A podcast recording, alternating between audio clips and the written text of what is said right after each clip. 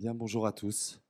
Je suis euh, Yann Nicole, je suis le directeur de la fête du livre de Bron et je suis très heureux d'être parmi vous pour mener cette conversation en compagnie de cinq euh, acteurs, actrices de la vie littéraire qui vont nous permettre de poursuivre ce panorama, cet état des lieux des, salons et du livre et, festival, en, en allant peut-être un petit peu plus dans le détail, en allant un peu plus peut-être dans la singularité des uns et des autres en fonction des territoires, des genres explorés, des modes de, de gouvernance, d'organisation, des objectifs et des enjeux des uns et des autres, qu'on va explorer pendant cette conversation, et puis peut-être de réfléchir avec les, uns et les autres sur la façon dont, au-delà de ces singularités, un certain nombre effectivement de mises en commun, de mises en collectif, euh, du réseau relief jusqu'à la file, en passant par la Fédération des salons jeunesse, comment est-ce que ces dimensions-là permettent à la fois une mutualisation euh, des échanges et, pourquoi pas euh, une manière d'entraide ou de solidarité à un moment où, et on en parlera peut-être, les questions, notamment budgétaires, sont évidemment très fortes pour l'ensemble des, événements.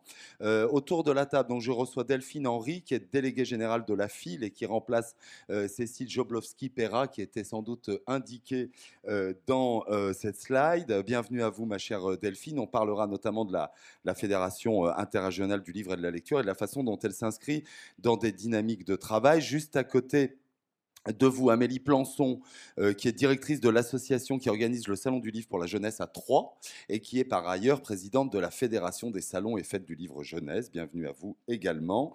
Et merci de votre présence. On parlera bien sûr de cela. Juste à côté de vous, Serge Rouet, fondateur et directeur de l'agence Faits et Gestes, qui euh, organise euh, tout, tout tout ou partie, j'ai envie de dire, d'un certain nombre d'événements euh, littéraires. On peut citer, euh, et vous me reprenez si je me trompe, mon cher Serge, le Marathon des mots, America, le goût des autres au Havre et peut-être quelques autres, mais on aura l'occasion de détailler tout cela avec vous. Pascal Mériot, juste à côté de vous, directeur de l'association On a marché sur la bulle, qui organise depuis euh, un peu plus de 25 ans maintenant, je crois, les rendez-vous de la BD d'Amiens. on reparlera aussi du rapport au genre, peut-être avec vous, et de la façon pourquoi pas, dont euh, euh, l'univers de la bande dessinée va se structurer. Et enfin, vous, mon cher Olivier Chaudançon, directeur de la Maison de la Poésie, on parlera peut-être des correspondances de Manosque également, et président euh, du réseau Relief, qui est le réseau des événements littéraires et festivals. Euh, qui avait démarré au milieu des années 2000, hein, créé je crois depuis 2011 avec un certain nombre d'événements. Et on va peut-être commencer par là, non seulement parce que tu es le, le, local de l'étape et qu'on ne voudrait pas quand même vexer notre hôte en commençant par quelqu'un d'autre, mais peut-être aussi sur cette triple casquette qui te permet peut-être d'avoir un regard euh, sur ce ce qu'on a retiré finalement des présentations assez exhaustives qu'on a eues ce matin, euh, à la fois euh, l'accélération quand même dans les 20 dernières années du volume de manifestations, de taille, d'objectifs, de dimensions et de nature différentes, et en même temps une sorte de, mutation qui a été évoquée par Valentine, mais pas seulement, sur, euh, alors je ne sais pas si on doit parler de bonnes pratiques, en tout cas de pratiques qui, qui ont fédéré le réseau relief et qui sont au cœur d'une vision d'un certain nombre de manifestations que l'on peut porter et connaître. Peut-être peux-tu, dans un premier temps, si tu le veux bien, réagir sur ces deux dimensions. Oui, alors en remontant rapidement sur l'historique, c'est vrai que Relief, en fait, s'est créé un peu plus tôt que tu ne l'as dit. C'était en 2005 à Manosque. C'était pas encore sous forme associative, mais c'était euh, euh, partant d'un constat, on ne se connaissait pas du tout entre organisateurs d'événements. Euh, donc voilà, volonté de se connaître, volonté d'échanger des informations, de partager des difficultés, etc. Et puis 2005 et évidemment les années qui ont suivi on a assisté à euh, une grande inventivité dans le domaine des événements littéraires. C'est resté longtemps euh, figé, j'ai envie de dire, sur un format qui est euh, format salon, avec des dédicaces ou rencontres dédicaces. Et à partir de Manosque et puis de bien d'autres, la forme festivalière est, arrivée. Donc ça, ça supposait de travailler différemment. Et c'est vrai que Relief, dans sa réunion fondatrice, a mis en avant justement puisqu'il s'agissait de l'émergence de festivals, la notion de programmation. On choisit les auteurs, comment on leur donne la parole, etc., etc. A mis en avant surtout la notion de rémunération des auteurs, qui était vraiment la clé de voûte, se disant qu'à partir du moment où on rémunère les auteurs, toute la logique de, l'événement est, différente et, à nos yeux plus, plus fertile. Et puis il y avait la notion de médiation, professionnalisation, etc. Voilà, donc le réseau a démarré à 5-6, comme ça, autour d'une table, avec l'idée de, se connaître un peu mieux. Et puis s'est développé jusqu'à aujourd'hui où nous, nous avons 60-70 structures représentées au sein du, du réseau. Alors, euh, ce, temps-là qu'on peut observer, ces 15, 15 dernières années, on va dire, euh, le, phénomène marquant, oui, c'est quand même l'émergence de, festivals. Qui ont, donné des, une plus forte inventivité dans les événements littéraires. Euh, tu en représentes un, certain nombre. Le Marathon des mots est arrivé, Le goût des autres, ou Les Beaux jours à Marseille, à Paris en toutes lettres ici, etc. Voilà, donc euh, il y a quand même quelque chose de plus euh, éditorialisé et inventif qui est apparu, jusqu'à même d'ailleurs permettre aux salons de se moderniser.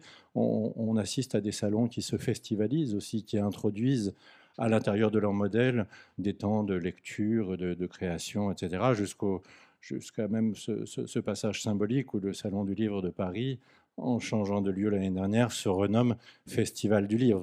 Donc on a accompli quand même une, mutation, une fertilisation des, événements littéraires, euh, qui a accompagné d'ailleurs de façon très positive euh, l'idée de, généralisation de la rémunération des auteurs, parce que c'est plus naturel et imparable de rémunérer un auteur qui vient lire et qui se met dans un acte artistique que ça ne pouvait l'être dans la tête de, certains lorsqu'ils venaient euh, parler et, dédicacer, donc vendre des livres. Donc cette bascule vers euh, la littérature en scène nous a aidé à populariser et puis imposer euh, la rémunération des auteurs. Donc ça, c'est vraiment quelque chose qu'on peut souligné de ces, de ces évolutions au cours des, des, 15 dernières années. Et puis les festivals ensuite se sont mieux ancrés. Euh, avec euh, parfois des résidences, avec presque toujours euh, des actions d'éducation artistique et culturelle. Voilà, donc il y, a vraiment tout un, toute une, une mutation des événements littéraires qui s'est opérée. Peut-être encore une petite chose avant de me tourner vers Amélie pour parler de la, Fédé des, salons jeunesse. Euh, sur, euh, euh, je dirais, la nature, ce qui est intéressant, c'est que dans Relief, il y a effectivement il y a un manifeste d'ailleurs qui a été établi avec un certain nombre de, de points comme ça qui semblent importants au collectif pour mettre en place ces événements dans de bonnes conditions. Et pour autant, il y a énormément de diversité sur les territoires, sur les tailles de salons, sur euh, les fonctionnements. Je parlais de gouvernance tout à l'heure, associatif, euh, municipal et autres. il y a effectivement un tronc commun entre guillemets de valeurs, mais il y a, beaucoup de diversité, en tout cas dans les formats et dans les natures d'événements. Oui, le point de départ, c'était vraiment la rémunération des auteurs qui permettait ensuite à chacun d'inventer son, propre modèle de festival. Donc, euh, de fait, des petits événements étaient présents autour de la table, de même que des événements de taille moyenne. Un peu moins les gros d'ailleurs à l'origine, puisque les, les, plus gros étaient des, des, salons et certains ont été réticents assez longtemps à l'idée de rémunérer des auteurs, disant comment on peut faire, on n'y arrivera jamais. Voilà, mais en tout cas, en aucune manière il s'agissait de euh, d'édicter une norme sur, sur, le, sur la façon euh, d'inviter les auteurs et la façon d'inventer son propre festival, mais c'était guidé vers une professionnalisation, à commencer par la rémunération des auteurs, mais aussi on s'est penché à la suite de ça sur la rémunération des animateurs, par exemple. Donc chaque élément professionnel de l'événement euh, méritant d'être consolidé. Amélie, peut-être poursuivre sur la Fédération des salons euh, jeunesse qui existe depuis de, nombreuses années maintenant. Peut-être là aussi quelques points sur la fondation, le rapport bien sûr à la entre guillemets, à la défense des auteurs illustrateurs, à leur rémunération, euh, peut-être là aussi des, bonnes pratiques dans l'organisation, dans la réception, dans la, médiation, peut-être euh, en, quelques mots, même si je sais que c'est difficile, nous présenter les, missions de cette fédération. Il va y avoir beaucoup de similitudes forcément avec Relief. Alors euh, la fédération des salons et fêtes du livre jeunesse a été créée dans les années 90. Je pense que ce qui a inspiré nos, nos prédécesseurs, c'est la création de la charte des auteurs. Euh, jeunesse. Et les, organisateurs se sont dit, et nous aussi, ça serait bien qu'on se rencontre, qu'on parle de nos spécificités.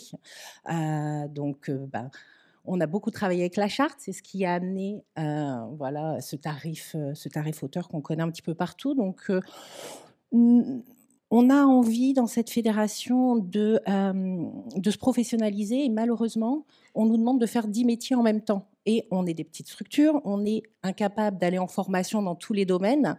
Donc, on s'entraide beaucoup euh, dans ce domaine. Alors, on a des gros salons comme vous. Alors, euh, il y a Montreuil, Voilà, c'est le plus grand exemple. Troyes, c'est 40 000 visiteurs, c'est un gros salon. Mais on a aussi des salons qui se passent dans des villages. Demain, vous verrez celui de Gratelou. Et là, pendant 10 ans, il n'y a eu que des bénévoles. Donc, bah, il y a besoin de soutien, il y a besoin d'informations juridiques, l'assurance, euh, bah, vous êtes euh, une bande de copains, vous vous mettez en association, vous avez envie de faire un événement culturel, vous ne vous posez pas la question euh, juridique. vous rentrez comme ça et puis ça avance, ça avance. À un moment, l'événement est gros et, et là, ben, qu'est-ce qu'on fait? Et c'est vrai que c'est agréable d'avoir une fédération qui peut vous donner des réponses. Et grâce à cette année, au soutien de la SOFIA, entre autres, on va pouvoir engager, enfin on vient d'engager quelqu'un euh, qui va pouvoir euh, vraiment proposer un soutien et un accompagnement aux salons qui sont en difficulté. Et ça, c'est pas que les, petits salons. On a des salons de toutes les tailles qui ont des difficultés actuellement. Euh, des subventions en moins, beaucoup de coûts supplémentaires. Hein, parce que même quand on a la chance d'avoir des subventions, des partenaires qui restent dans la, dans le temps, euh, et ben euh, voilà, quand on a un chapiteau, s'il y a des organisateurs qui ont des chapiteaux, ils savent que là, ça devient complètement. il faut trouver d'autres solutions. Donc on est, on est en train de se refaire totalement, aussi bien sur le temps, la temporalité des événements que sur les lieux. On a rarement maintenant un événement unique. On a des lieux qui sont, euh, qui sont dispersés. Et puis peut-être aussi l'hybridation de nos événements. Tu parles un petit peu avec euh, les lectures, mais ça va au-delà. On est partenaire euh, souvent sur nos territoires, aussi bien avec les musées qu'avec le centre culturel, qu'avec l'école de musique. Enfin voilà, ça devient presque des festivals multiculturels qui ont une base de livres, mais qui s'ouvrent à tous les autres domaines de la culture. Oui, ça a été évoqué euh, tout à l'heure pendant l'introduction par Valentine et par d'autres, euh, la manière aussi dont ces événements, qui étaient peut-être plus sporadiques à un moment donné, euh, se dilatent comme ça dans le temps et dans l'espace, d'ailleurs, ce qui est aussi une question géographique. Et c'est sans doute là aussi encore plus spécifique sur les salons du livre jeunesse, c'est-à-dire le lien à l'éducation nationale, aux centres sociaux, à toute cette médiation culturelle qui a lieu sur le temps long et qui trouve souvent d'ailleurs un, aboutissement au moment de, la vitrine que peut considérer un festival. Est-ce que vous diriez qu'il y a là aussi des enjeux encore particuliers euh, dans le domaine des salons jeunesse, même si la médiation culturelle n'est pas réservée aux salons jeunesse, mais aussi autour de la fédération sur la manière d'articuler toutes ces, toutes ces missions et ces nouvelles actions apportées par les associations? Eh toutes les structures qui font partie de la fédération, on en a plus de 30, font forcément un autre événement dans l'année, soit une résidence, euh, soit ils font le lien, par exemple pour le Pass Culture, entre les auteurs et les, euh, établissements scolaires, euh, peuvent être aussi dans la politique culturelle de la ville. On peut faire du social, hein, on ne fait plus que de la culture. Nous, en jeunesse, on fait aussi du social. Donc voilà, on a des missions qui se multiplient sur, le, temps, annuel. Euh, peut-être un, petit mot au sujet de la, Fédération internationale euh, livre et lecture, et, peut-être d'ailleurs en, reposant la question, parce qu'on a vu dans l'introduction et dans la présentation aussi un certain nombre de points sur la façon dont le festival littéraire, dont le salon du livre, finalement s'inscrit euh, à côté ou en complément d'une certaine manière de la chaîne du livre que vous connaissez bien. peut-être à, à, travers ce regard-là, où est-ce que la FIL placerait d'une certaine manière le festival, le salon, euh, dans un complément ou dans une manière d'alimenter, de soutenir, de répondre aux, maillons de la, chaîne du livre qu'on peut connaître alors la FIL, elle, a un positionnement un petit peu différent hein, par rapport à, la fédération, puisqu'elle euh, elle a euh, un positionnement aussi institutionnel. Voilà, elle est, au contact à la fois du, terrain et des institutions. On est un réseau d'acteurs des politiques publiques du livre en région. C'est ce que dit bien l'interrégional, qui rassemble des conseils régionaux via les services livres, euh, des euh, différentes institutions, notamment BNF, euh, BPI pour leurs réseaux nationaux, associations et ces structures régionales pour le livre qui, sur les territoires, accompagnent les professionnels et les acteurs, de manière générale, de toute cette filière du livre. Donc on est un espace de valorisation des politiques publiques du livre en région et un espace de travail en commun. Euh, pour, euh, voilà, pour que nos adhérents puissent euh, affiner leur accompagnement et puissent aussi dialoguer avec justement les organisations professionnelles, les associations, les institutions. Voilà, ça c'est le positionnement de, la FIL et de son réseau. Donc on est vraiment dans cette... Et d'ailleurs on est le seul réseau sur ce positionnement-là, dans un, une approche totalement interprofessionnelle avec vraiment cette dimension d'écosystème Donc voilà, la, manifestation littéraire, elle est, positionnée en plein cœur de cet écosystème. elle est, on en, a fait le cœur aussi d'un travail qu'on a conduit de, la Charte nationale des manifestations littéraires dont a, évoqué tout à l'heure Françoise, qui est un, de ces exemples de, travail qu'on peut mener au sein de nos commissions thématiques et qui est, vraiment se présente comme un outil d'accompagnement euh, pour euh, interroger ces pratiques, euh, et aller vers, euh, voilà, c'est un, document qui se présente comme euh, des, un ensemble de recommandations et qui met en évidence, effectivement, c'est ce qu'on a vu d'ailleurs dans, le tuto hein, et qui a été largement aussi évoqué par les présentes interventions, cette place centrale de la manifestation littéraire qui travaille avec le libraire, avec les éditeurs, avec évidemment les auteurs, avec les bibliothécaires, il ne faut pas les oublier aussi, et bien sûr les différents publics et les partenaires différents sur le territoire. Euh, Pascal, peut-être on continue le tour de table, puis après je vous ferai dialoguer les uns avec les autres. Euh, sur ce rapport précisément événement-médiation, euh, je le disais, les rendez-vous BD d'Amiens existent depuis plus de, plus de 25 ans. Euh, il y a énormément d'actions qui sont menées au fil de l'année. Là, autour d'un genre, dans un premier temps spécifique, on a parlé de manifestations généralistes, la BD est au cœur du, du, projet. Euh, comment est-ce que vous, vous, vous regardez cette articulation-là, le temps événement, le temps médiation, le temps plus long et toutes les, les actions qui sont menées au, au fil de l'année?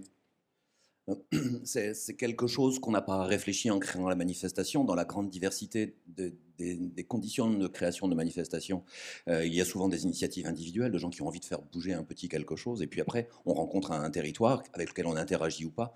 Et il se trouve que chez nous, cette interaction, parce qu'on a beaucoup de bénévoles qui sont venus et qui étaient très sensibilisés à la question euh, de l'éducation populaire, à la, question du rapport à la jeunesse, parce que euh, l'ex-Picardie, la, Picardie est un, territoire jeune, également, et parce qu'on avait en face de nous des pouvoirs publics qui, dans les années où ont été créés la, structure, c'est-à-dire 1996 commençait à se poser des questions sur est-ce que la bande dessinée pourrait être un vecteur de réappropriation de pratiques de lecture, d'amour du livre à nouveau. Et assez rapidement, on a eu des propositions de formation de bibliothécaires pour les, aider à se retrouver dans le, dans le dédale des publications, puis après de, travailler avec le, avec le jeune public. Donc cette idée de la médiation est, arrivée assez rapidement.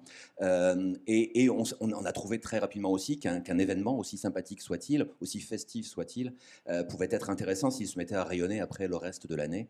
Et, de, fil en aiguille, ces rencontres, ce territoire particulier, des, ambitions politiques aussi, à un moment d'éviter du décrochage à l'échelle des collèges, de déclencher des envies de lecture à l'échelle du primaire, d'aller chercher euh, des jeunes en lycée technique, en lycée pro, en lycée agricole, qui ne lisaient plus du tout. Euh, le fait d'agréger l'existence d'une manifestation qui commençait à rayonner, la confiance des, éditeurs, la confiance des, autrices, des auteurs, et si on pouvait lier ça avec des pratiques tout au long de l'année, nous a amené petit à petit à structurer quelque chose qui aujourd'hui occupe à, plein temps 15 personnes pendant la, boucle complète, avec en plus un événementiel, et puis de plus en plus d'événementiels tout, au long, de cette année, avec un service éducatif de six personnes qui interviennent maintenant à l'échelle des Hauts-de-France euh, de façon complète et ont euh, coordonné ou animé 838 demi-journées d'intervention euh, sur, sur, sur, 2022. Et, donc finalement, dans les, moments les plus, les plus déprimés qu'on peut avoir, où on se dit si tout devait s'effondrer, on, a tendance à trouver aujourd'hui que ce qui devrait rester le plus, c'est ça, de, toute cette histoire. C'est-à-dire que le, moment effectivement où on met en, relation, en médiation, euh, les publics, où on se réjouit d'être ensemble, où on rencontre la création, les œuvres, les artistes, mais finalement tout ça sert à, nourrir derrière ces envies de pratique. Et plus on en fait, plus, on a envie d'en faire, et plus on en fait, plus les publics avec lesquels on travaille ont envie de, recevoir euh, des artistes, envie de recevoir des médiateurs. Et donc c'est comme ça que s'est mis à interagir, en tout cas sur notre territoire, la manifestation, avec une logique beaucoup plus large, beaucoup plus territoriale. Est-ce que vous diriez, puisque ce qu'on entend là et ce qu'on entend euh, depuis ce matin aussi, c'est qu'il y a évidemment l'aspect euh, euh, culturel, de soutien à la création, l'aspect événementiel et cette dimension sociale, civique, citoyenne d'une certaine manière de nos, de, nos projets. Est-ce que, est que, du coup, selon vous, cette dimension-là, vous parlez beaucoup du territoire de Picardie et de la dimension politique, vous diriez que euh, c'est là où l'articulation avec le politique est le, est, le, est le, plus important, cette dimension de l'action et de la médiation, et, finalement du déploiement euh, des actions menées. Dans ce que, Après, chaque, territoire, chaque endroit a sa réalité. Mais dans ce qu'on est devenu aujourd'hui, on n'en serait absolument pas là s'il n'y avait pas eu des prises en compte du, politique sur est-ce que cet objet livre, qui possède la particularité d'être déjà hybride à l'état naturel entre, entre de l'image et du texte abstrait, et plus les codes spécifiques, est-ce que cet objet-là peut avoir une, un, usage social, sociétal? Est-ce qu'il peut permettre d'éviter une trop grande déconnexion avec le monde du livre? Si cette question-là ne s'était pas posée chez les politiques qui ont répondu favorablement et qui continuent à y répondre favorablement, on n'en serait pas là, évidemment, aujourd'hui. On continuerait sûrement à faire la fête et être passionné par les livres de bande dessinée et s'émerveiller de des, productions et à travailler sur cette question de l'hybridation. Mais hum, oui, absolument, absolument. Cette dimension politique-là rentre et euh, ça pourrait être évoqué dans, lorsque vous retravaillerez cet après-midi sur la question euh, également du financement des manifestations. C'est-à-dire que ça peut être un outil de stabilisation aussi euh, des diverses structures ou de déstabilisation d'ailleurs. Euh, Serge Rouet, peut-être euh, par rapport aux différents événements que, j'ai cités euh, tout à l'heure et qui sont gérés par l'agence Faits et Gestes, comme je le disais, entièrement accompagné. Accompagné. Accompagné, je préfère. en effet, je disais tout ou partie en introduction. Voilà, ça c'est très important. Si tu veux préciser. oui, je veux préciser. Le tuto était très bien tout à l'heure. J'ai trouvé ça vraiment euh, efficace. Donc voilà, on fait à peu près toutes les missions, plus ou moins, tout ou partie, comme tu viens de le dire, euh, Yann, euh, pour l'organisation de, manifestations littéraires. je rebondis un petit peu puisque je crois que c'est le ping-pong. Enfin, c'est pas moi qui organise le débat. Je voudrais pas. Non, non, non. Mais, voilà, dire simplement que au sein de Fezégès, on a une équipe d'une dizaine de personnes et qu'on interagit. On est le pont entre des structures, des organisateurs, des concepteurs, et on vient effectivement euh, relayer un certain nombre de métiers qui sont euh, qui étaient précisés dans le tuto. Euh, moi, je viens de je viens d'un festival qui s'appelle Étonnant Voyageur où j'ai fait mes, mon premier stage et en même temps, en parallèle, j'ai travaillé quelque temps à France Culture où j'étais au sein de la direction des partenariats.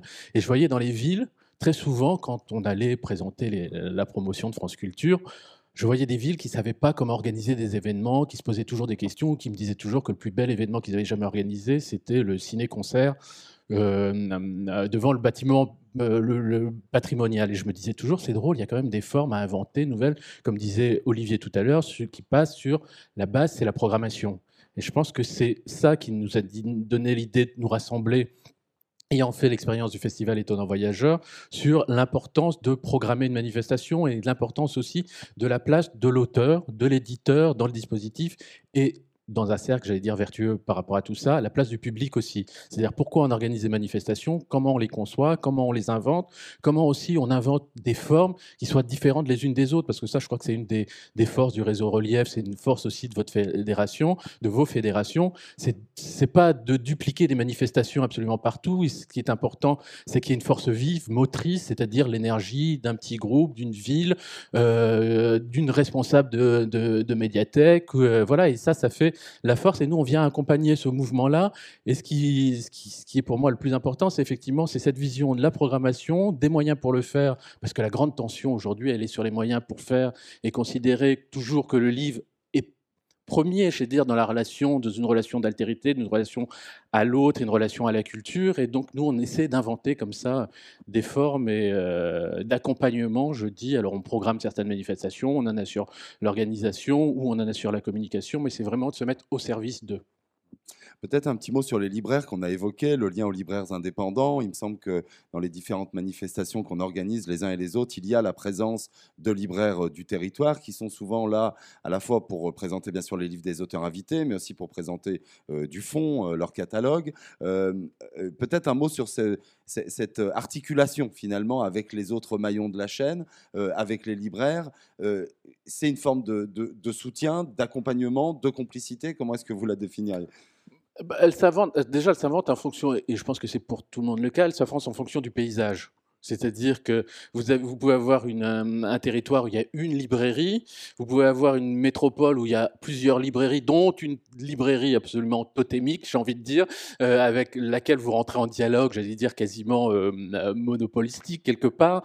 Et voilà, enfin, la relation, moi, je, euh, tout au long de l'année, des libraires vendent des livres, accompagnent la relation, la curiosité. Donc, euh, moi, j'ai toujours la, sensation qu'on fait du surf avec eux. C'est-à-dire qu'on est plutôt à les accompagner, à prolonger leur mouvement, plutôt qu'à s'imposer en se disant, voilà, je toujours dit, on est là, on, est aussi les organisateurs de variétés ponctuelles à l'intérieur de l'année sur un certain nombre d'événements. Donc, il y a cette dimension d'événementiel qui existe, mais il faut aussi savoir s'intégrer à une logique qui, est, euh, qui existe tout au long de l'année. Et c'est dans ce sens-là que je trouve que les libraires sont des, les premiers partenaires de la manifestation. C'est pas simplement vendre des livres, mais c'est aussi accompagner des programmations, les soutenir et les soutenir aussi tout au long de l'année. Moi, j'ai l'exemple du marathon des mots, où les libraires ont tout au long de l'année le programme du marathon caché sous leur je sais pas quoi, sous leur comptoir, on va dire, parce qu'il y a des personnes qui viennent leur dire, oh là là, on est allé à une lecture d'un tel, on a entendu ce texte-là, on ne sait plus tout à fait qui c'est.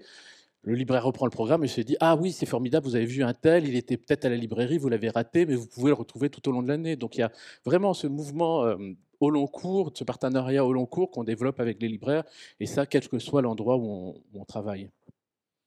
Si les uns et les autres souhaitaient euh, prendre la parole, n'hésitez pas à le faire. Hein, je... j'ai une petite requête. J'ai abordé rapidement la charte nationale des manifestations littéraires, mais il était prévu qu'on la montre à l'écran et j'ai même pas regardé l'écran et si, elle a été affichée. Euh, et je répondrai, enfin aussi, je participerai. À, je ne sais pas si nous l'avons en régie. Est-ce qu'on est qu'on est qu'on l'a cette euh, je vous laisse peut-être poursuivre sur les, oui, voilà. sur les libraires et puis oui, voilà. non, juste, on, y reviendra, Si, on la, si on la trouve. Alors, en tout cas, sur la question de la librairie, et juste en, écho euh, rapide euh, à votre propos, euh, c'est aussi la notion de territoire. C'est vraiment la notion de voilà, monter un événement, c'est aussi observer et, s'attacher à, embarquer, embarquer aussi les acteurs du livre du territoire dans cette grande fête aussi du livre. Voilà, donc c'est chacun apportant en complémentarité le service au public. voilà très rapidement sur cette question, le, euh, euh, à le, au moment où on crée l'association, vient de s'ouvrir la première librairie spécialisée euh, bande dessinée. Sans cette librairie, on n'a pas les premiers bénévoles de la première année, parce que la communication s'est faite là. Et, derrière, tout ce qui s'est passé sur le festival a ramené des, visiteurs et, des publics. Donc aujourd'hui, ce, libraire, ce n'est pas, un partenaire économique, c'est un partenaire culturel tout au long de l'année. Les, auteurs qui sont reçus en rencontre pendant l'année vont chez lui. Inversement, aujourd'hui, ce libraire prend pour une évidence qu'un auteur ne vient pas que faire une signature, propose des ateliers jeunesse en matinée, propose des rencontres, propose, propose de, l'interactivité. Ça devient un partenaire culturel au même titre que peut l'être euh, un centre socioculturel, un réseau de bibliothèques, une maison de la culture ou, un musée. Oui, en rappelant que de toute façon les événements littéraires sont euh, euh, dans la chaîne du livre, donc évidemment on est au service de l'auteur, on lui donne la parole, mais on est aussi euh, désireux d'éclairer le travail que mènent les éditeurs et on est surtout désireux d'emmener les gens au livre et tous ces formats de rencontres, de lecture, de lecture musicale, ça n'est pas fait pour se substituer au livre, c'est fait pour donner envie d'y aller. Voilà, donc euh, le libraire en effet est essentiel dans un événement. Alors après, ça dépend évidemment de la configuration. Est-ce que l'événement est dans un petit village euh, qui n'a pas de librairie? Est-ce que c'est dans une grande ville avec une grande librairie et, d'autres petites? Enfin bon, chacun euh, s'aménage la relation au libraire sur le territoire sur lequel il est. Mais c'est vrai que Manosque est évidemment un exemple que je connais bien. On a démarré le festival, il y avait un libraire et puis il y en a un deuxième qui s'est installé quelques années plus tard. Et aujourd'hui, il y en a trois puisqu'il y a une librairie BD qui s'est montée. Donc je pense aussi que le festival à contribuer à, donner envie à ces librairies de s'établir et, de, les a aidés à se, à se développer. Voilà, donc c'est en, effet un, élément essentiel.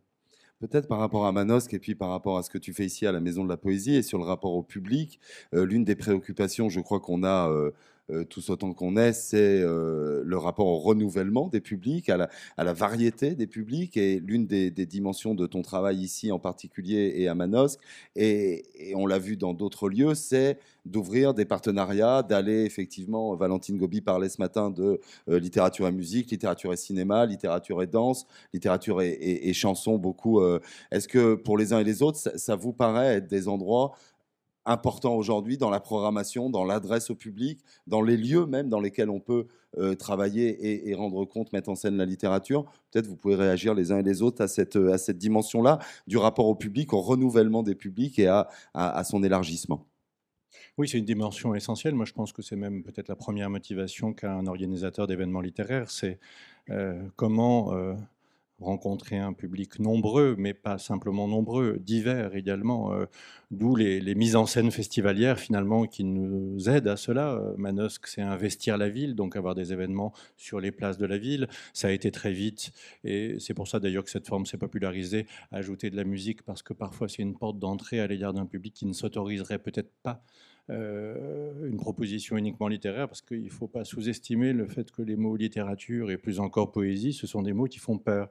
Donc comment on atténue cette peur, comment on fait en sorte que les gens s'autorisent à venir? C'est que la forme festivalière nous y aide par la façon de transformer une ville, par la façon euh, parfois d'attraper le public avec un nom connu, euh, un chanteur, un groupe, et puis euh, une fois qu'ils sont là, on va leur faire entendre des textes, de la poésie, ils vont découvrir que c'est pas un continent inaccessible et que même s'ils n'ont pas éventuellement fait d'études de lettres, c'est pas grave parce qu'on peut être percuté par un texte aussi immédiatement qu'on peut l'être par de la musique. Voilà, donc c'est vraiment un instrument formidable de de contact avec le public et de, renouvellement. Alors, l'EAC nous permet aussi d'aller vers des publics qui sont plus éloignés et dont on espère qu'ensuite ils reviendront à l'événement. Euh, donc, c'est toutes ces formes qui contribuent à toucher un public divers. Après, il y a la question en effet de, l'âge. À Manosque, chaque année, on constate qu'on a un public euh, assez âgé. Euh, on a beau inviter des rappeurs, on, fait, on popularise le rap auprès des personnes assez âgées, mais on n'arrive pas forcément à faire venir les jeunes. C'est une forme de médiation. Et puis après, ça dépend des territoires, parce que c'est vrai que quand j'ai démarré ici la Maison de la Poésie, devenue scène littéraire, euh, j'étais extrêmement surpris de la relative jeunesse du public, parce qu'on est dans une grande ville, donc il y a probablement plus de d'étudiants, euh, euh, de gens d'âge intermédiaire, alors que c'est vrai que dans une ville de taille moyenne comme Manosque, à 20 ans, euh, on quitte la ville pour poursuivre ses études ailleurs ou pour chercher du boulot. Et si on revient éventuellement, c'est plutôt à la cinquantaine pour retrouver une qualité de vie, un lieu qu'on continue à aimer. Voilà, donc il y a un vrai trou démographique contre lequel on ne peut pas non plus inventer un public qui n'existe pas beaucoup.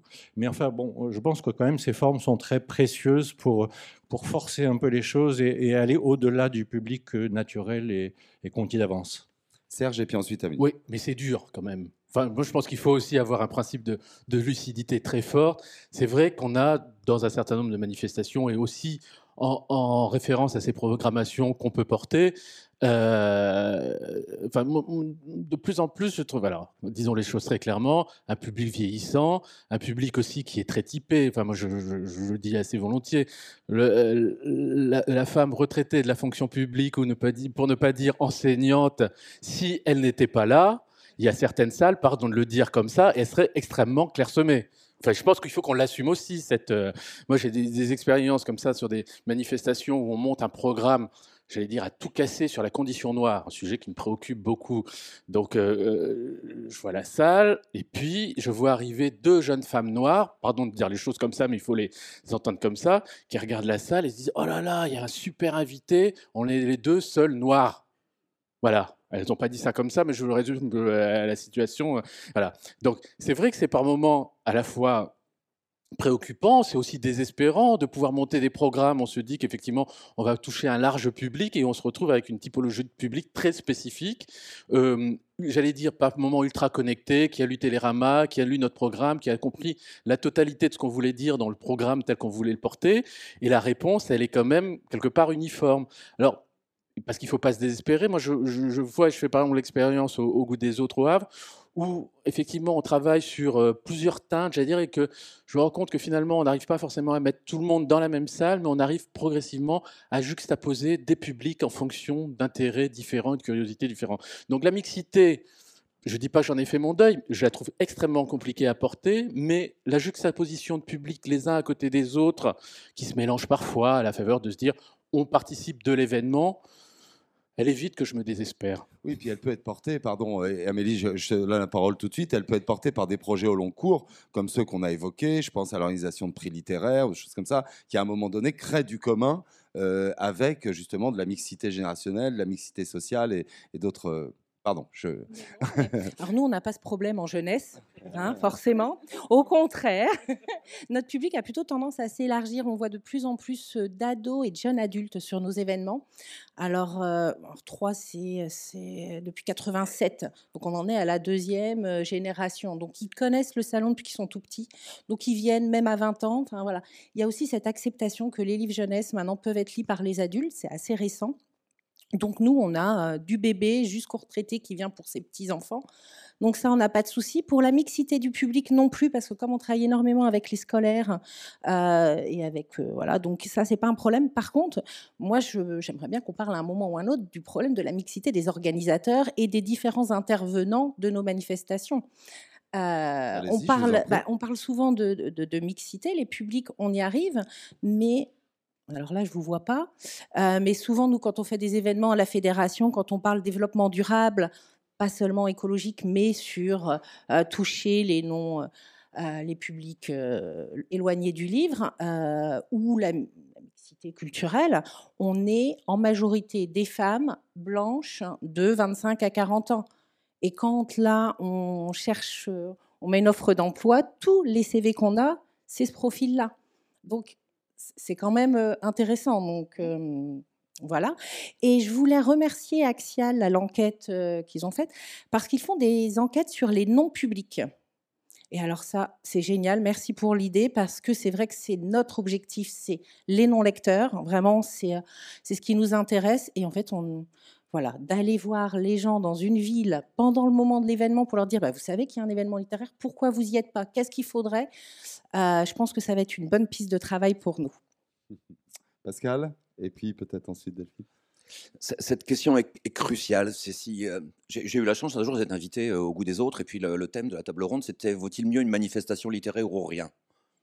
J'ai un, peu, j'ai un peu tiqué au début en me demandant pourquoi il me demande à moi de, de, venir. Moi, je me, suis aperçu, je me suis aperçu que voilà, c'est pas parce qu'on est parano que les gens vous en veulent pas vraiment. Mais là, apparemment, non. Hein, il y avait pas de, il y avait pas de. C'était assez formidable de, de, remettre les choses à la base ou au fondamental, et ça m'a questionné moi, y compris pendant cette cette intervention sur zut, pourquoi est-ce que pendant trois mois avant le festival, euh, c'est en juin chez nous, pourquoi est-ce que je me réveille euh, progressivement à 7h du matin, 6h du matin, 5h du matin et à 4h du matin pendant les trois semaines qui précèdent Qu'est-ce que c'est que ce truc qui me donne envie d'aller vers? La, seule question qui est au fond, me semble-t-il, pas pour moi, c'est ma réponse, c'est cette question de la médiation. C'est-à-dire, il y a un corpus d'œuvres tout le monde n'y a pas accès. J'y ai vu des choses formidables. Aujourd'hui, mes équipes y voient des choses formidables. Le monde serait tellement meilleur si on mettait ces œuvres dans les, dans les mains de, quelqu'un d'autre, si on leur donnait les clés, s'ils ne les ont pas euh, systématiquement. Et, qu'est-ce, que qu'est-ce que ce monde serait merveilleux si on avait accès plus et mieux à tout ce qui se, à tout ce qui se fait de mieux. Et là, on revient à la question de la programmation euh, dont vous avez parlé l'un et l'autre. C'est-à-dire que euh, chez nous, notre, week-end d'ouverture, les 90 auteurs, on souhaite transmettre leurs œuvres. Donc ça, c'est, c'est, au fond. Et au, fond, au fond de ce qui nous, de ce qui nous meut. Et euh, dès la première année, on s'est dit ce qui serait génial, c'est que des gens qui n'ont jamais lu de bande dessinée viennent. Et eh bien, la première année, ils ne sont pas venus. Pourtant, euh, pour une première manifestation, avant, on ne savait pas communiquer, en 96, il y avait 1200, 1300 personnes. On avait réussi à faire venir des gens de Montpellier et, de, des Pays-Bas, parce qu'il y avait des auteurs rares. Mais, ces gens de proximité, on ne les avait pas. Petit à petit, avec la question de l'EAC, en travaillant avec une classe, dix classes, 100 classes, euh, en, les manipulant un petit peu, en leur donnant des entrées gratuites alors qu'ils auraient pu entrer gratuitement quand même, on a, fait venir de, ces gens qui, euh, ne, rentraient pas. Mais on voit bien qu'il y a toute une partie qui nous échappe. Donc on continue. Euh, on monte des expositions interactives dans des galeries marchandes. Je ne vous dis pas la, tête des parents quand, avec leur surgelé en sortant, les enfants, parce qu'on met des expos jeunesse pour que ça fonctionne, de, exigent que les parents s'arrêtent pour passer un peu de temps sur une table lumineuse, euh, sur, sur, sur, sur, un panneau interactif. Et l'année passée, et je, dans, dans, la classe, il y a, dans la classe, c'est amusant, dans la salle, c'est intéressant aussi dans, dans, la salle, il y a, il y a Bruno Génini, BD Boom, et on a travaillé de façon conjointe sur un projet autour de cartes à jouer à aller chercher chez les commerçants cette année, autour du travail merveilleux de Stan Manoukian. Il fallait faire le tour de 28 euh, commerces et puis venir chercher les dernières sur le festival lui-même. Et on a vu des gens, des, enfants collectionneurs ou des parents qui travaillaient pour eux, euh, venir à l'entrée, demander leur carte et être sur le point de partir. Et puis, on a, des, personnes à, l'accueil à qui on demandait systématiquement, quand il y aurait ce genre de, cas de figure, de leur proposer, puisque l'entrée est gratuite, d'aller faire un tour. Eh bien, on a eu de nombreux retours d'achats de, livres, de, gens qui sont revenus sur le deuxième, troisième, quatrième week-end, parce que c'est une particularité de manifestation. Aujourd'hui, merci le Covid, qu'on le travaille sur un mois entier. Euh, et on, a été chercher ces gens-là comme ça. Donc il fallait les chercher avec les dents, effectivement. Le non-public est notre public principal. Oui, mais alors là, de, là à donner des places gratuites pour une manif gratuite, c'était peut-être quand même. Euh, c'est vraiment avec les dents. Mais on voit qu'il y a de l'abnégation, en effet. Euh, peut-être revenir à, une dimension, et avec toi, Olivier, ce que tu as évoqué tout à l'heure, le fait qu'en effet, euh, des, manifestations, le spectacle vivant, des lectures, des lectures musicales ne remplaçaient pas la lecture. Et je trouve qu'il y a là aussi peut-être une question qu'on se pose tous, c'est de quelle manière on peut continuer à penser ces objets-là, ces propositions-là, comme un temps qui va amener à la lecture et qui ne se suffit pas à lui-même. Est-ce que pour vous, c'est une préoccupation, cette dimension-là, dans le cadre festival, de dire on, on donne à voir un spectacle vivant, une lecture musicale. Une rencontre, euh, une table ronde peut être aussi en soi, même si les auteurs ne sont pas des clowns, hein, je me tourne vers Valentine, euh, quelque chose qui a à voir avec une forme de, moment, de spectacle d'une certaine manière. Euh, est-ce qu'il y a une inquiétude pour vous par rapport aux chiffres de vente qui suivent une rencontre et peut-être pourquoi pas dans le fait de, penser qu'il y a une forme de substitution entre la proposition scénique et le retour à, la lecture en tout cas, moi personnellement, c'est une préoccupation. Je regarde ces chiffres de très près sur les retombées après des tables rondes pour voir comment les choses se passent. Il me semble que c'est un enjeu de, nos projets en ce moment. L'inquiétude de substitution, moi je ne l'ai pas du tout. Euh, donc ce n'est pas une question que je me pose. Je suis vraiment persuadé que écouter un, auteur parler de son livre, de son écriture, de son projet littéraire, des enjeux de son livre, euh, ne va en aucun cas remplacer la lecture du livre et je pense que s'il le fait bien, ça, va donner envie d'y aller. Donc pour moi, ce n'est pas une vraie question. Euh, je me permets juste un tout petit retour en arrière. Je t'ai trouvé un peu, un peu pessimiste quand même, Serge, sur, le public, parce que évidemment, la diversification du public n'est pas spectaculaire, mais à mon avis, elle est quand même réelle. Euh, alors après, ça dépend vraiment des territoires. À Manos, qu'on avait mené une, enquête sur le, sur le public et on on avait des, profils assez atypiques en termes de catégories socio-professionnelles, etc. Donc je disais la difficulté de rajeunir le public à Manosque. Par contre, d'un point de vue social, il y, a un vrai brassage parce que ça se tient dans la ville, parce qu'on a nos écritoires où les gens sont invités à rentrer dans de drôles de décors pour écrire et ensuite on a franchi leurs lettres, on les envoie. Donc c'est une façon de rentrer doucement dans le festival et, de s'autoriser peu à peu à ensuite aller écouter un écrivain. Voilà, donc chacun a ses recettes. Mais mmh, je, pense quand même que tu y parviens, même toi, plus que tu ne l'imagines. J'y travaille, oui, mais en tout cas, le constat est là. C'est-à-dire que c'est une attention de tout tous les moments et une réinvention systématique des formes. C'est-à-dire qu'on n'a pas inventé quelque chose pendant trois ans, on n'a pas la martingale absolue pour que ça marche. Dans les trois années euh, qui suivent, où, euh, voilà, c'est des thématiques qu'il faut croiser, c'est des univers avec d'autres disciplines qu'il faut réinventer. Et je pense que c'est voilà, il y a une stratégie de réinvention en permanence. Et puis sur des effets aussi de génération, c'est-à-dire il y a des moments dans la vie où on n'est pas du tout, on n'est absolument pas disponible euh, pour cela, où on pense à la littérature pour ses enfants ou puis on n'a pas le même confort, on n'a pas la même relation à la rencontre, parce que c'est une chose complètement différente, je, sens, je pense, d'aller à une rencontre qu'aller à une lecture, d'aller à un débat. Moi, je vois qu'on a un type de profil très particulier sur les débats, par exemple, qui est parfois plus masculin que sur, la, que sur la rencontre. Alors, un public extra féminin sur la lecture. voilà, et qu'on compose avec tout ça, on réinvente en permanence des formes. Et il y a aussi ce constat très important, c'est-à-dire qu'une lecture où en sortant l'auteur qui est là, qui a assisté à la lecture parce que c'est un comédien qui a, et qui ne vend pas de livres, moi j'ai l'impression de ne pas avoir fait mon boulot. Mmh. Voilà, très clairement. Et, pardon, j'ai mal répondu à ta question parce que je disais que ce n'était pas une préoccupation de ma part. J'avais vraiment pas l'impression que ça puisse euh, se substituer au livre.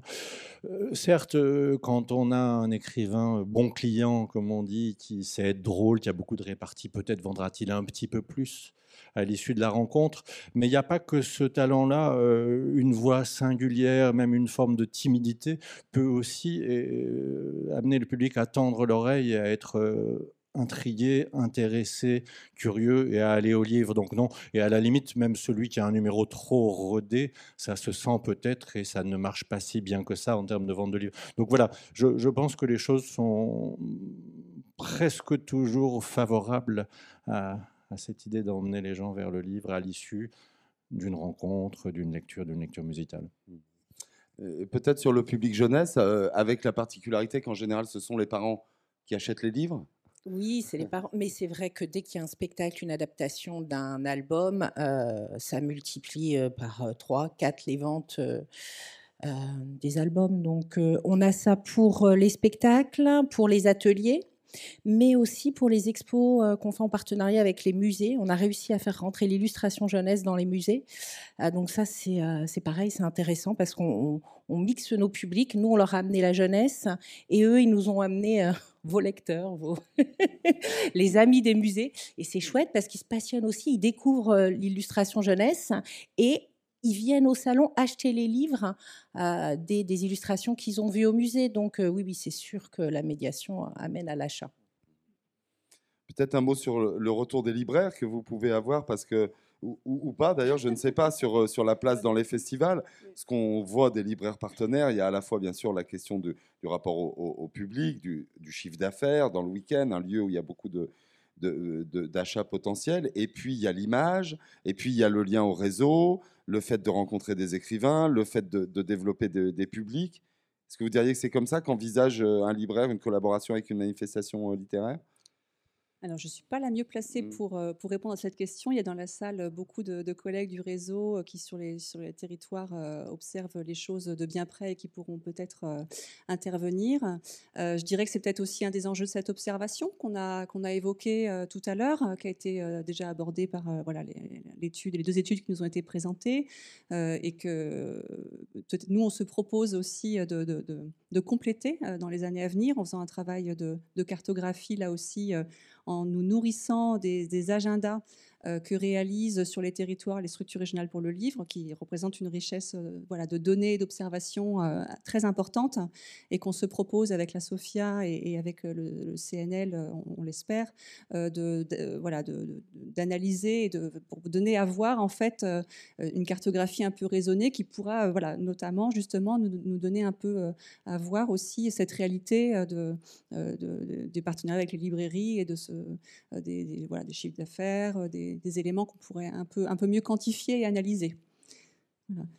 Et peut-être, euh, je, vois, que tu t'en avances, encore un, petit tour de table peut-être sur le, la manière dont vous envisagez la, période Covid qu'on a traversée, qui a peut-être pour les uns et les autres remis euh, peut-être des, questions à l'ordre du jour, poser des questions en termes de financement, en termes de, fonctionnement, en, termes d'enjeux.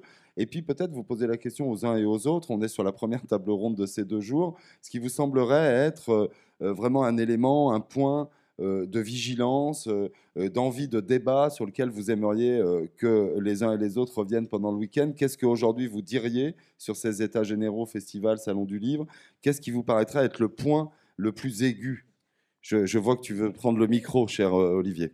Non, il y avait deux questions, donc je reviens rapidement sur le Covid. Euh, certes, ça a été difficile, il y a eu de la frustration, mais il y a eu beaucoup de ténacité aussi, et les organisateurs ont tenu, ils ont fait tout ce qu'ils pouvaient, et on a été très bien accompagnés quand même par les, collectivités. Le CNL, Sofia nous ont maintenu leur aide, donc on, a pu surmonter cette période sans, dommages euh, économiques euh, fracassants. Enfin, en, général, on s'en est plutôt bien sorti, donc ça c'est quand même une chance d'être en France. Cet accompagnement était quand même très efficace. Après, ici, moi, ça m'a accéléré quelque chose que je voulais faire. On a installé euh, quatre caméras et une régie vidéo euh, dans cette salle et maintenant, on, filme tout. Je, voulais le faire pour des soucis d'archives euh, de la littérature contemporaine, mais ça nous permet aussi bah, de diffuser euh, largement parce qu'évidemment la majorité des, gens n'habitent pas à Paris et puis souvent la salle est pleine. Enfin bon, je pense que ça c'est très, très intéressant. Après, c'est assez facile de le faire dans une salle comme ça qui fonctionne tout au long de l'année. Dans un festival, c'est coûteux, on n'est pas tous capables de le faire. Et après tout, faut-il euh, tout enregistrer? C'est pas forcément non plus le, rêve d'avenir. Euh, et donc l'autre partie de ta question, c'est qu'est-ce que j'attends des États généraux? Non, mais après c'est pour faire une transition sur des sujets qui vont être largement abordés. Euh, on, perçoit tous, et là je parle au nom de Relief, quand même une, fragilité économique. Depuis des années, euh, les, subventions euh, stagnent ou, s'érodent selon les cas. Depuis des années, les coûts augmentent. Il y avait une inflation larvée, parfois marquée sur certains domaines, la sécurité, des choses comme ça qu'on nous impose de plus en plus. Et puis, puis voilà, l'augmentation générale de du, prix de toutes sortes de, choses. Et puis là, il y a une inflation plus marquée. Et donc, on est très inquiet parce que, euh, d'abord, euh, quand il y a cet effet tenaille, euh, ça tape en général sur la marge artistique, c'est-à-dire vraiment l'argent qui est consacré à faire émerger l'activité. Et ça, on sait bien que quand elle commence à se comprimer, ben, on, commence à être du mauvais côté de la pente et que l'événement risque de se scléroser. Et puis aussi, avec le recul, je me dis, on a réussi quand même un premier stade de maturation et de professionnalisation, c'est-à-dire que maintenant la, norme de la rémunération des auteurs est, advenue, on y est tous parvenus. Euh, donc on arrive peu ou prou à financer nos programmes. Ce qui me saute aux yeux, et c'est moins spectaculaire, c'est que on arrive très difficilement à financer les équipes qui organisent ça. Ça tient par plein de militantisme, de microstructures, de, contrats au rabais à temps partiel, etc. Euh, or, euh, Organiser, ça demande des compétences. Communiquer, ça demande des compétences. Euh, développer de la médiation, c'est aussi, euh, ça appelle à des compétences. Programmer, c'est un métier. Voilà, donc euh, il y a des gens qui sont professionnels et qui mériteraient de pouvoir être embauchés et payés pour cela. Et là, on est très fragile parce que c'est vrai que c'est pas très attrayant et vendeur quand on débarque auprès d'un financeur en disant aidez-moi à financer un poste. Euh, financer de l'EAC, ça, passe, financer des écrivains, c'est bien, euh, etc. Mais financer mm, du fonctionnement, ça c'est vraiment le mauvais truc. J'ai l'exemple qui m'a frappé, j'ai reçu il y a quelques jours euh, un message d'un festival adhérent d'ailleurs de, de, relief, Tandem à Nevers premier temps du festival, je, vais faire rapide, il était porté par la médiathèque. Donc voilà. Ensuite, euh, changement de personnes, etc. Le festival sort de la médiathèque et, se constitue en association, mais association de bénévoles, plein de bonne volonté, mais incapables de monter le festival. Coup de chance, une professionnelle, euh, Laetitia Dager, pour ne pas la nommer, qui venait de euh, Deauville, livre et musique, débarque à Nevers, elle est en congé parental, elle dit bon écoutez, je vais le faire à titre bénévole ou quasiment ça a tenu. Euh, mais là, elle doit changer de région pour des, pour des raisons familiales. Probablement, ce festival va s'arrêter parce que personne ne veut financer un bout de poste pour qu'il soit porté par un professionnel. Or, ce festival, il a 10 ans, il fonctionne bien, il a son public, il, a, il est même parti sur des belles idées avec ses tandems, un auteur, un artiste.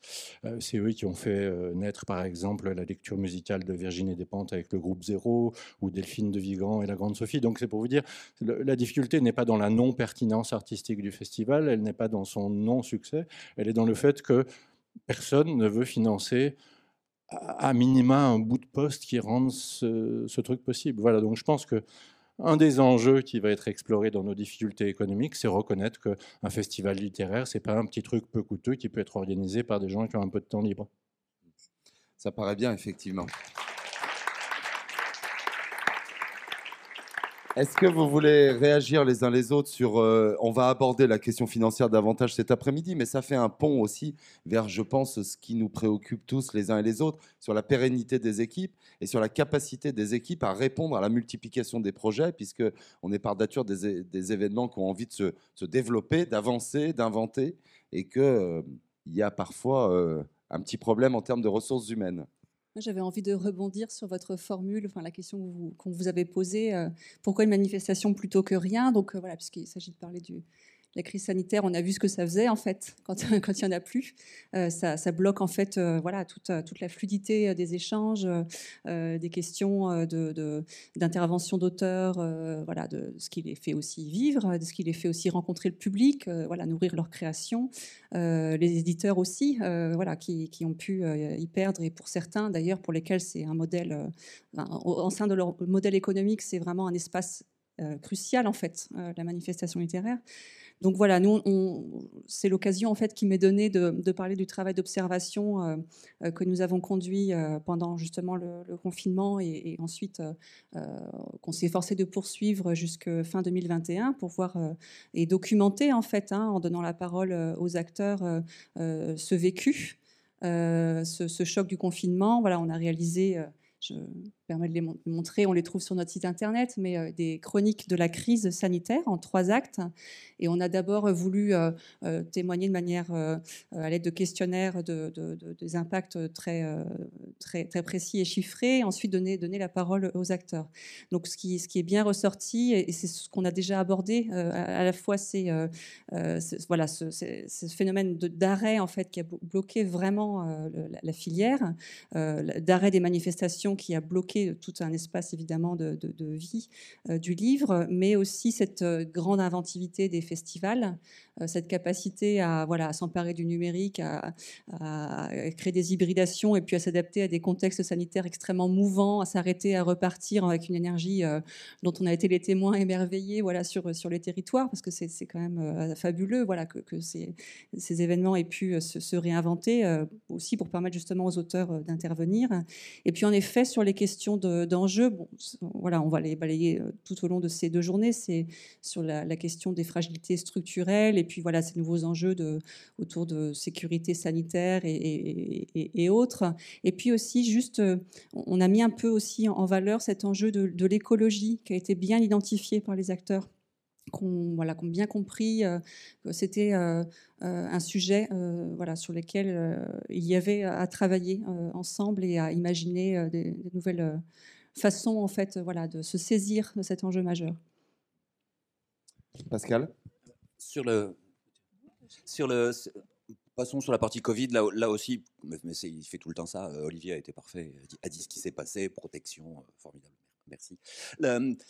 Sur, le, sur le volet économique, évidemment que c'est là que ça se joue. Si la, la, lecture est une grande cause nationale éternelle, il faut des moyens d'une grande cause nationale. C'est pas, pas une campagne de communication sur, autour, de ça. Donc, il y a un problème de médiation. les positions dans lesquelles on est là demandent des humains pour aller chercher des humains et les mettre en contact avec des œuvres. Ça ne va pas passer par le numérique, ça ne va, ça ne va pas passer par les incantations, ça va passer par un travail de proximité où chaque non-lecteur, chaque non-public ne pourra devenir un public que si on le transforme au contact, au contact des artistes qui ne sont pas tous leurs propres médiateurs, au contact des médiateurs que nous sommes et des, gens qu'on emmène avec nos partenaires respectifs. Après, s'il faut attendre quelque chose particulièrement de, ces deux jours, j'ai l'impression que ce quelque chose déjà advenu. Donc merci infiniment pour l'organisation de tout ça. Ce qui est advenu, c'est qu'une dynamique collective où on se rend compte qu'on a un poids culturel, social, symbolique, économique, collectif qu'on ne regardait pas parce qu'on était coincé dans nos, dans nos tranchées respectives, que vous avez commencé, vous, à, déterrer, à faire émerger en montant vos fédérations respectives. Grâce, à, ce, à ce moment ici, on a pu se réunir hier avec les structures qui vont créer, on ne connaît pas encore le nom, mais la FFFBD, la Fédération française de Festival de bande dessinée, peut-être, ou, autre chose, et qui, va, se structurer de la même façon pour euh, mutualiser, pour comprendre mieux les enjeux, pour ne pas avoir à refaire cinq fois le même travail sur des, problématiques, qu'elles soient juridiques, euh, euh, sur des coproductions, tout, cela, tout cela va exister. Si quelque chose doit émerger d'ici, c'est la continuité, la durabilité et la capacité qu'on aura à faire entendre cette voix cruciale du lieu de l'interprofession de la chaîne du livre, qu'est typiquement le monde des manifestations littéraires. C'est dur d'intervenir après vous deux. je, voulais rajouter justement aussi peut-être que les partenaires publics se rendent compte que le livre, le maillage qu'il y a sur notre territoire en France, on, on, ne trouve que le livre hein, où il y a des manifestations littéraires dans tous les villages. Pourquoi? Parce que vous parliez aussi de la multiplication des événements littéraires. C'est vrai que les élus se disent finalement, ça coûte tellement moins cher de faire un événement du livre. À la base, il commence comme ça. Euh, donc, euh, sans, sans, les organisateurs, enfin sans les manifestations littéraires, je pense qu'il y a plein d'endroits qui seraient sans culture. Et euh, ça.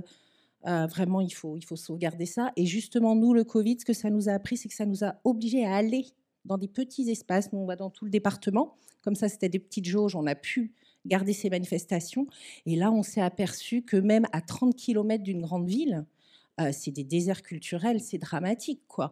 Et du coup, on continue maintenant à y aller tout en faisant notre événement comme il le faisait avant. Donc c'est pareil, on en revient au problème humain, parce que tout organisé, quand on travaille avec 5 lieux, ça va. Quand on travaille avec 40 lieux, euh, bah, il faut des gens derrière. Donc euh, oui pour l'humain, pour le futur, et j'irais plus que l'écologie. Moi, je parlerais de développement durable dans toute euh, dans tout le spectre. donc aussi bien l'écologie, on a, des, efforts à faire, quoique j'ai l'impression que naturellement les les organisateurs de manifestations ont pris le problème à bout de bras. Mais voilà, parler aussi de mixité, de public empêché, d'handicap, etc. Euh, peut-être, Serge, je réagir aussi sur la question euh, euh, comment dire, géographique, parce qu'on parlait de Toulouse tout à l'heure. un festival comme le Marathon des mots, il était un festival de la ville de Toulouse, il devient un festival de la métropole toulousaine. Oui. Il y a un élargissement des, des, territoires et pas toujours un élargissement euh, des équipes. Euh, c'est une donnée aussi à gérer cette, euh, cette nouvelle donne géographique presque. Oui, mais dire, il y a des, on, apprend progressivement à devenir des maîtres dans la décentralisation culturelle. Et parfois, on est aux avant-postes même de la décentralisation culturelle pour, pour une part. Et c'est vrai que le fait métropolitain est une chose de plus en plus importante. Enfin, je pense que dans la salle, passer d'une ville où on programme un événement à une métropole de, avec une charte de la lecture publique qui rassemble, signée par 37 communes de la métropole et donc du jour au lendemain, vous ne passez plus d'un seul, d'une seule ville, d'un centre-ville, j'aurais même tendance à dire, à 27 communes d'une métropole pour travailler, c'est autre chose. Ça demande une personne à temps plein toute l'année pour travailler dans chacune des villes, entretenir un dialogue, aller vers. Je pense que ça, c'est une question importante et de plus en plus importante, c'est-à-dire qu'on ne peut pas juste, comme ça, euh, poser des programmations sans qu'elles aient été travaillées dans une complicité avec les autres manifestations qui peuvent être sur le territoire. C'est-à-dire qu'il y a un double travail, c'est-à-dire trouver de la place pour tout le monde dans cette relation au livre et puis trouver une place euh, euh, par rapport au territoire. Je voudrais juste rebondir par rapport au Covid. Vraiment, ça, très, très important, la manière aussi dont les uns et les autres se sont parlé. Ça, je trouve que c'était une... dans ce dialogue qu'on a pu avoir les uns et les autres en disant qu'est-ce que vous faites, comment vous envisagez les choses, comment vous retrouvez, quel dialogue vous avez avec les collectivités? Ça, ça a été très important. On a tous essayé de bricoler du numérique. C'est bien, mais la vie, c'est mieux. Ça reste mon, euh, mon, discours. Quand on voit les collègues à l'étranger, la manière dont ils se sont fait littéralement ramasser absolument partout, on se dit quelle chance d'avoir une politique culturelle en France. Et voilà, donc il faut la défendre en permanence. Et euh, il y avait juste une chose, et j'ai beaucoup parlé, je m'en tiendrai là. N'oublions pas, dans la totalité de nos manifestations, les auteurs et l'économie globale de l'édition aujourd'hui, c'est-à-dire les succès qui existent, les auteurs euh, qui travaillent au long cours, qui vendent parfois moins de livres, mais qui ont tout autant d'intérêt, qui sont moins exposés. Les têtes d'affiche, les locomotives dans les manifestations, c'est bien, on en a besoin, mais c'est d'une manière globale toute cette émotion qui est portée par la littérature et les livres et les écrivains, quel que soit le moment de leur œuvre, qu'on a à défendre. Moi, c'est vraiment ça aujourd'hui dans, dans l'équation globale qui me fait le plus, euh, que je trouve le plus en danger, c'est-à-dire la dégringolade des ventes, c'est-à-dire que, voilà, enfin, vous connaissez tous le sujet, et je pense que le festival, la manière dont on a des fidélités qu'on a créées avec les écrivains, c'est important qu'on continue à les porter, qu'on continue à voilà, renvoyer la balle aux auteurs, et ça, pour moi, c'est central. Est-ce que, est que vous, tu as, ou est-ce que vous avez une inquiétude par rapport à cette variété éditoriale et cette variété de programmation dans un contexte de dureté économique plus grand et donc d'attentes peut-être politiques différentes La tête d'affiche, la tête d'affiche, la tête d'affiche, la locomotive, la locomotive, la locomotive. On n'est pas que ça. Euh, ouais, moi, je, le public a bien compris que c'est dans les manifestations littéraires qu'il pouvait découvrir les nouveaux talents. Et ça, quand on fait des enquêtes, vraiment, un des premiers critères qui vient, c'est euh, la découverte. Et euh, ça, je pense que c'est plutôt positif et, et c'est un, un, de nos nombreux rôles à, à jouer. C'est un combat et pour être positif quand même, il y a eu le Covid, mais moi, les salons avec qui je parle, on a retrouvé là, dans les six derniers mois, le même nombre de visiteurs, voire plus. Donc c'est plutôt, il faut, être optimiste. Et j'abonde dans le propos précédent, la dynamique festivalière et la diversité des festivals fait en effet qu'on peut programmer au-delà des têtes d'affiche dont on a besoin. Mais d'ailleurs, une tête d'affiche, c'est pas du tout un ennemi, hein, c'est quelqu'un de très précieux. On aimerait qu'il y en ait plus. Mais justement, les festivals nous permettent d'inviter des auteurs euh, beaucoup plus discrets ou des auteurs de premiers romans et de leur garantir un public euh, abondant en phase 2, presque en même proportion que, que l'auteur très reconnu. Donc voilà pourquoi la dynamique festivalière est extrêmement précieuse. Euh, voilà. Oui, sachant qu'il y a aussi des fonctionnements sur euh, parfois un dialogue d'auteur avec une auteur euh, euh, à l'œuvre très reconnue, qui peut aussi porter une fréquentation plus grande sur un auteur de premier roman ou une autrice plus, plus récente. Il y a plein de combinaisons mm. imaginables, mais raison de plus justement pour dire que le travail de programmation, c'est un, mm-hmm. un, travail qui nécessite des compétences, parce que sinon, en effet, si on demande à des gens qui ne sont pas de, de ce savoir-faire-là, qui faut-il programmer ben, Ils vont précisément citer les, 15 noms les plus connus. Et le fait d'être euh, un programmateur au sens professionnel va nous amener à aller chercher un, peu ailleurs et dans des petites maisons d'édition et des auteurs discrets qui publient depuis très longtemps et qui n'ont jamais euh, percé, et puis les jeunes, etc. etc. Donc c'est ça aussi le métier. C'est vrai que c'est un métier. Euh, il nous reste quelques minutes avant la, avant la coupure de, de, midi. Si l'un ou l'une d'entre vous euh, souhaite euh, prendre la parole pour poser une, question ou faire une remarque, soyez comme d'habitude bref et brillant. Ça. Voilà, c'est ça. Extrêmement bref, en effet, mais. Bon, mais s'il Ouais, y a moi, pas je veux, moi, je questions- veux bien rebondir sur- comme si j'étais là-bas. D'accord. Euh, euh, à quelque chose euh, auquel ça m'a fait penser là, vos deux dernières interventions. Euh, la question des têtes d'affiche. Si vous lancez un festival de, de, de, de musique, euh, de musiques actuelles ou de, de variété, par exemple, et que vous réussissez à, à obtenir l'avenue, je sais pas moi, d'Orelsan, de Juliette Armanet, vous pouvez faire une première manifestation et avoir du monde, si vous êtes bien organisé de ce côté-là. Je pense qu'aujourd'hui, alors peut-être qu'avec l'expérience, vous pensez que vous pourriez le faire à un endroit ex nihilo, et puis en première année, tout de suite avoir un, un très vaste public. Moi, je, moi, je ne saurais pas le faire, en tout cas. Je crois qu'on en est incapable. Donc, à la fois, il y a cette dialectique, mais elle a été évoquée, des têtes d'affiche suffisantes pour faire venir des gens en nombre, et puis après en profiter pour dire maintenant que la tête d'affiche est occupée, regardez donc la merveille qu'on a concoctée pour vous autour de tout ça. Mais ça implique une chose qui est la durée.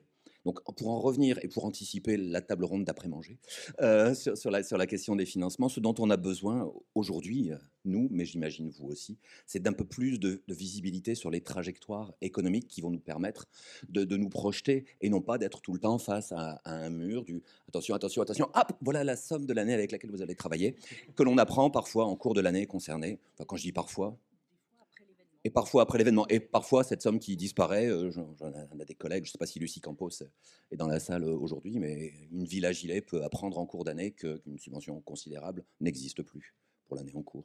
Ça ne peut pas, ça ne doit pas arriver. Pas sur un objet aussi important que le livre. Mais je crois qu'on est plusieurs à penser que c'est un objet important. Il me semble, et je crois que Lucie interviendra pendant le week-end. Euh, on va s'arrêter là. Geoffroy, vous vouliez dire un mot? Un. Je voulais dire qu'il était impossible d'être brillant et bref le ventre vide, donc je pense qu'il faut. euh, il est temps d'aller se restaurer et de vous remercier grandement pour la qualité de cette première table ronde. Merci beaucoup.